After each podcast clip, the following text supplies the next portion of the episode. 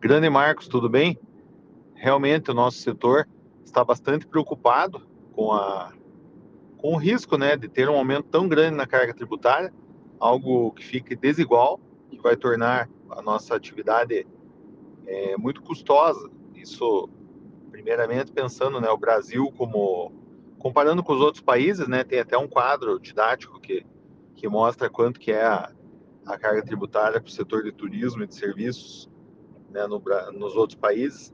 Então, se o Brasil quer se tornar um destino turístico, ele não pode penalizar as empresas do setor, porque senão fica pouco atrativo para a gente receber visitantes. Lembrando né, que turismo é injeção de dinheiro externo no PIB do local, seja os estrangeiros indo para o Brasil e mesmo os brasileiros circulando de uma cidade para outra, né? Então, pensando em nível de cidade, a nossa cidade recepcionando visitantes.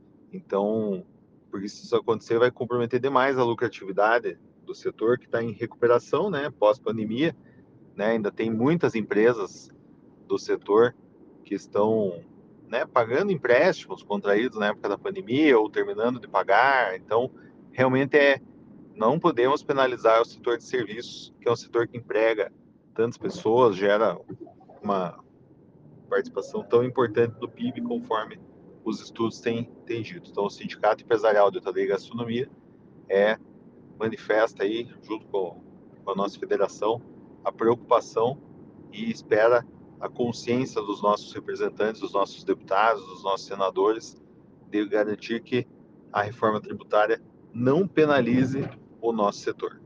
Tá bom? Vou mandar para você uma nota que a nossa federação emitiu agora na, ao longo dessa semana, que a gente está bem alinhado com esse posicionamento. Valeu, um abraço.